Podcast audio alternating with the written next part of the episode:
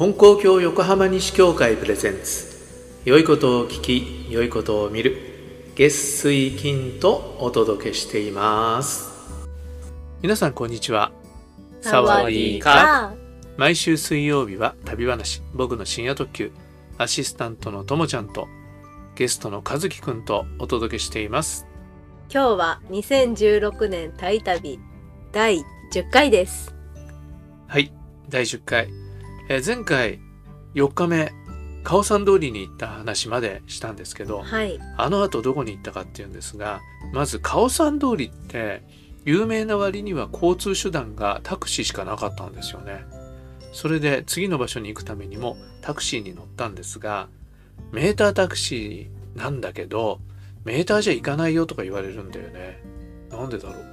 そういうことが時々あって。じゃあいくらで行ってくれんの？って言ったら100バーツとか言うから、えー80バーツにしてよとか言うと80バーツ OK とかいう感じ、それで近くの、まあ、比較的近い駅まで行きました。フアランポーンという駅まで行ってで今度地下鉄に乗ってシキリットっていうところに行って降りたんですが実は次の目的地は和樹くんが楽しみにしててパックをあのもう日本にいる時にあの予約してたアトラクションなんですがそれは何でしたか？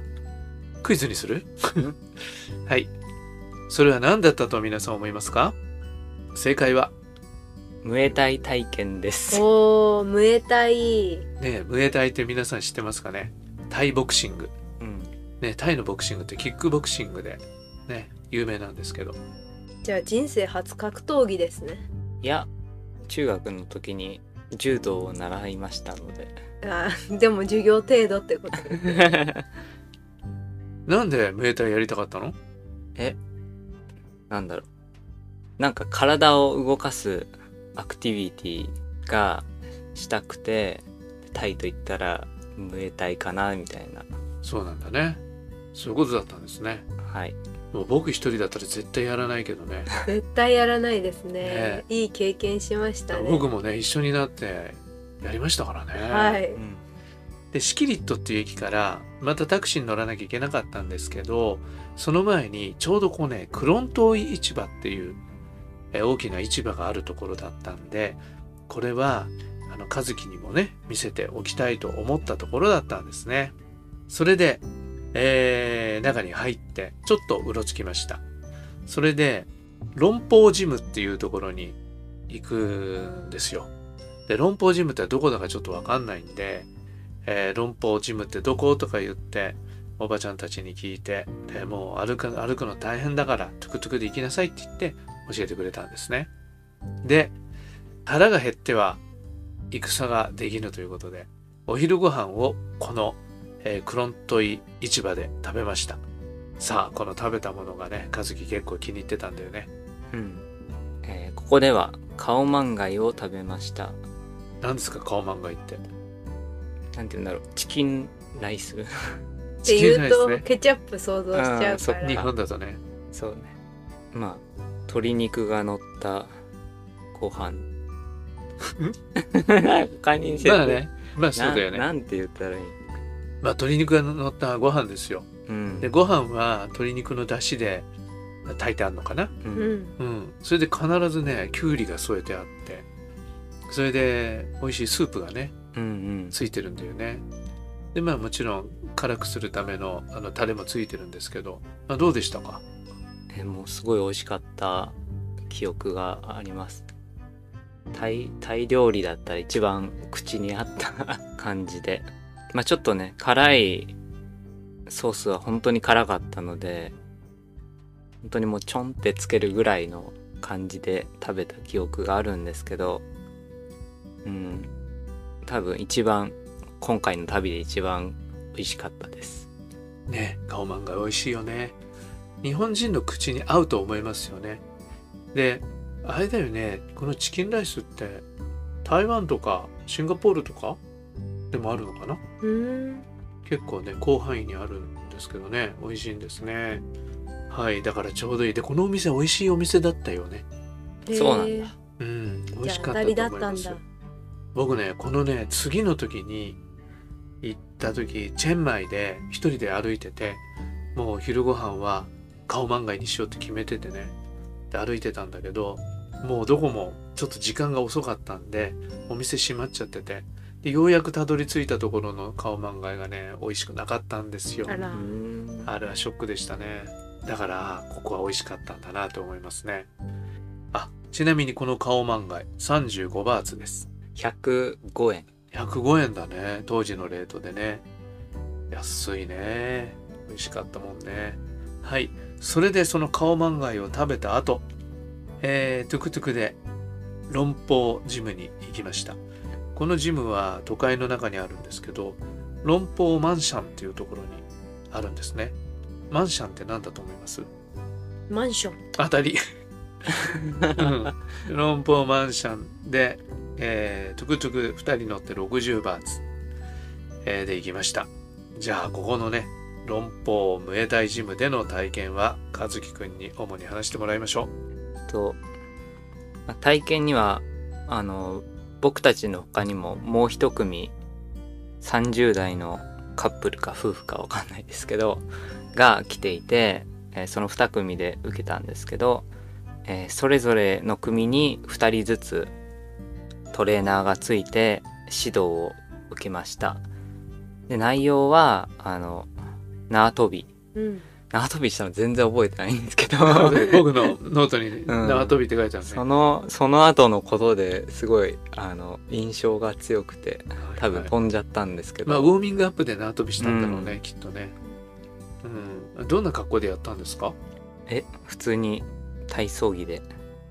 体操着っていうかトレトレーニングウェアっていうか、T シャツ短うんパン T で、シャツ短パンで。まああのなんだろう高校生の時にあの部活動で使ってた服をそのままうん。着てややってました。ね、でムエタイだから裸足なんだよね。そうですね。うん。でえ？っとまああのスパーリングみたいなことするんですけどその時は、まあ、グローブをつけて行いました。でそのグローブが結構やっぱなんかいろんな人の多分汗が染みついててうん。なんかちょっと臭 臭かったっていう。外した後手が臭い、外した手が臭かったっていうのをすごい覚えてますね。うん、でなんかキックボクシングなのでまあパンチだけじゃなくてなんかいろいろ肘打ちとかキックとかもいろいろやって結構全身運動って感じでした。ねだ本当に基本中の基本の型をあのややらせてくれたんだよね。うん多分でなんかあのなんていうの？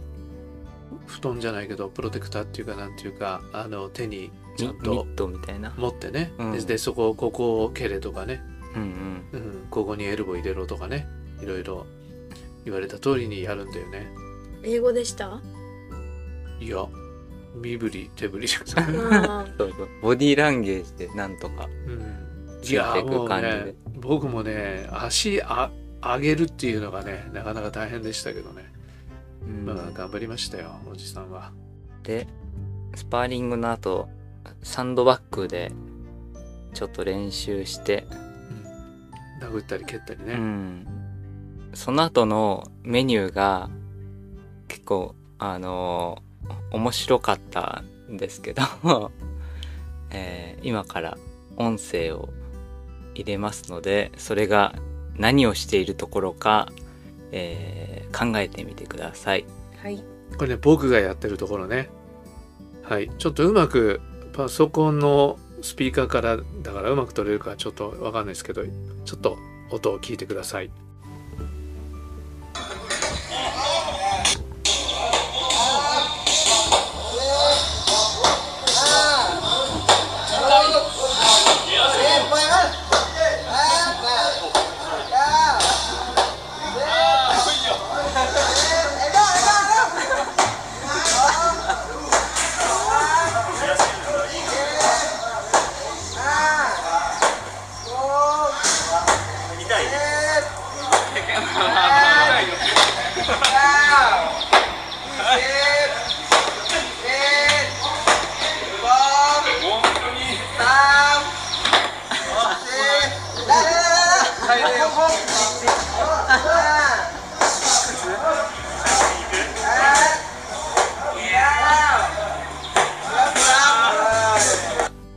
さあ皆さん何をやってたかお分かりになったでしょうか？パンパンってこう叩く音が聞こえましたかね？ね。これあの僕は腹筋をしてるんですね。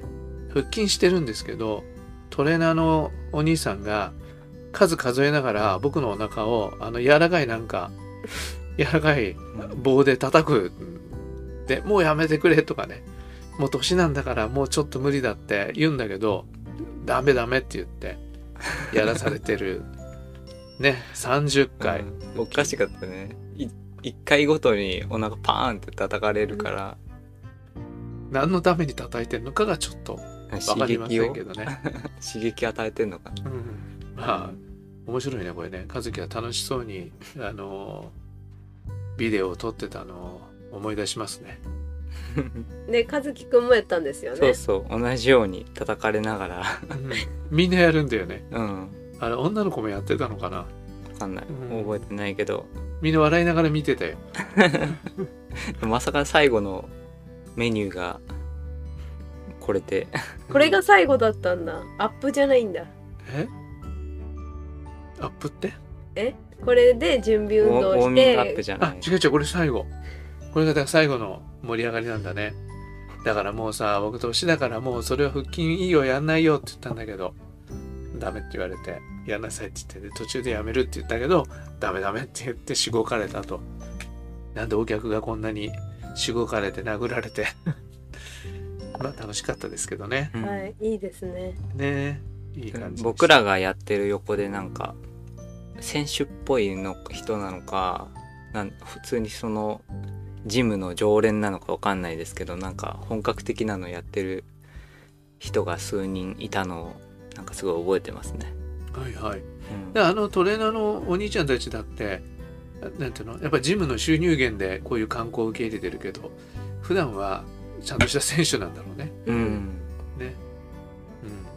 うん。まあいい体験をしました。なんかタイ人っぽくない人もいたね。なんか白人っぽい人ね。うんそうそうあそういう人もなんか通ってるんだみたいな、ああそうだね。うん、本場のをやりに来てんのかな。そうだね。あれともちゃんとさ一緒にタイ行った時行きの飛行機で隣に座ってた日本人のお兄さんはムエタイやっててあムエタイやりに行くんですって言ってたよ。へえ。まあそれは、まあ、こんなのじゃないと思うけどね。あうん。日本でムエタイやってんだから、うん。もうちょっとちゃんとした形で習うんだろうなと思っていやそうやってやっぱりいろんなところからねムエタイやってる人たちが来るのかも分かりませんね。はいということで今日はカオマンガイから論法ジムにムエタイ体験はいというところをお話しさせていただきました。まあこの日はなかなか大変な一日でしたね。ということで今回もお聞きくださりありがとうございました。また次回の放送でお会いしましょう。さようなら。ささようなら